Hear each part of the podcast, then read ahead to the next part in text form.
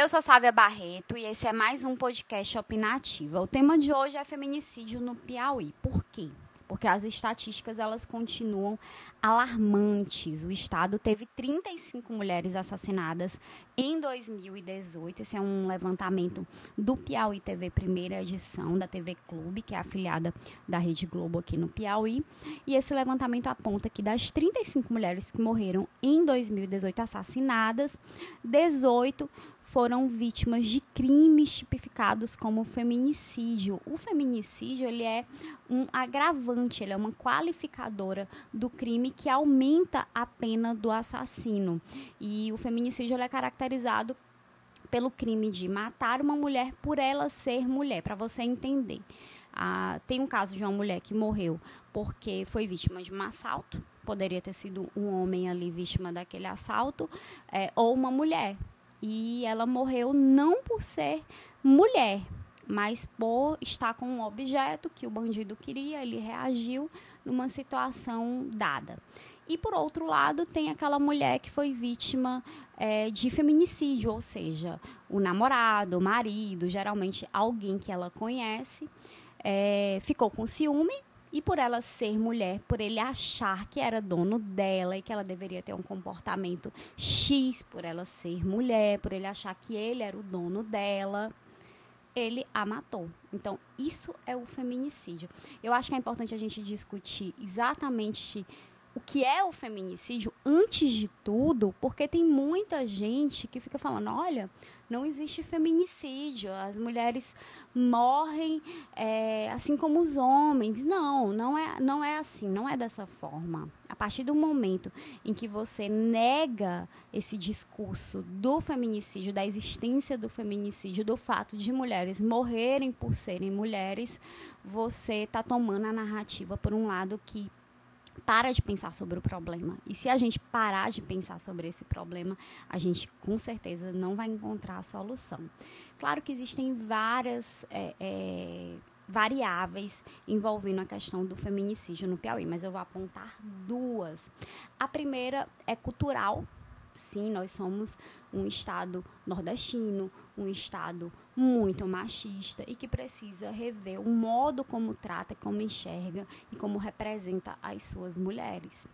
É, claro que isso só vai se resolver com a educação, e aí entra o Estado na promoção de políticas públicas. Eu acho que o Estado do Piauí ele conseguiu agir muito bem é, na questão das delegacias, do policiamento, de colocar é, delegacias especializadas para investigar esse tipo de crime, em atender as vítimas também, principalmente depois do caso da morte, das, da morte em Castelo do Piauí aquele crime bárbaro, né, que as meninas foram vítimas de um estupro coletivo e uma delas faleceu.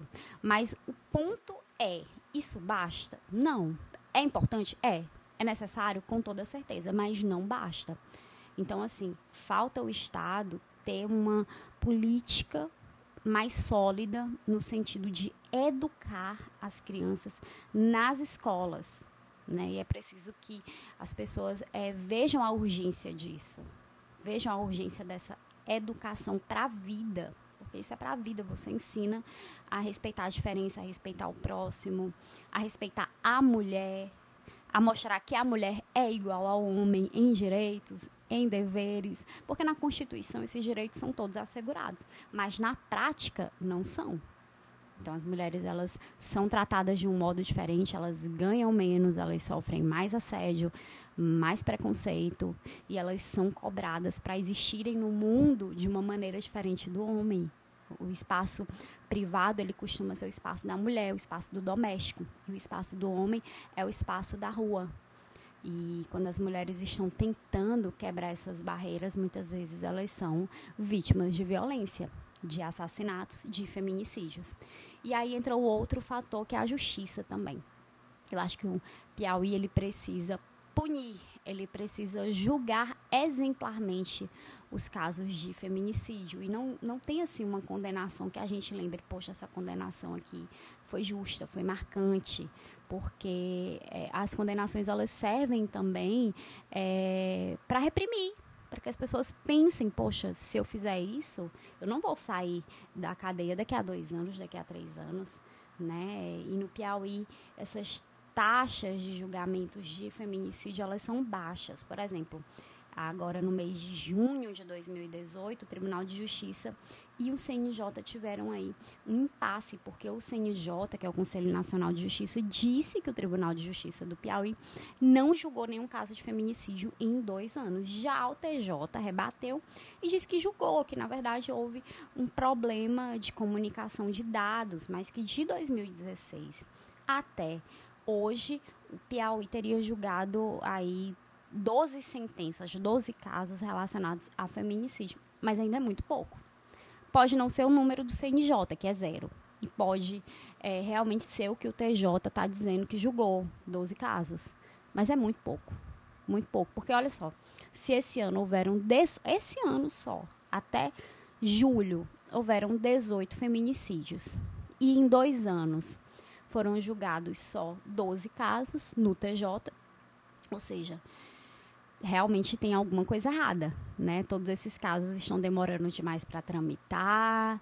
É, enfim, eu acho que é preciso refletir também o papel da justiça em educar, né? Quando realmente chega a esse ponto de, de dos crimes terem acontecido, porque existe um lado, o lado da educação nas escolas para as crianças, para os adultos, e tem o outro lado que é educar pelo exemplo da punição, então, fica aí a minha contribuição para esse debate. Se você concorda ou você discorda, a gente pode seguir conversando nas redes sociais. Me procure Sávia Barreto no Instagram, no Facebook, no Twitter.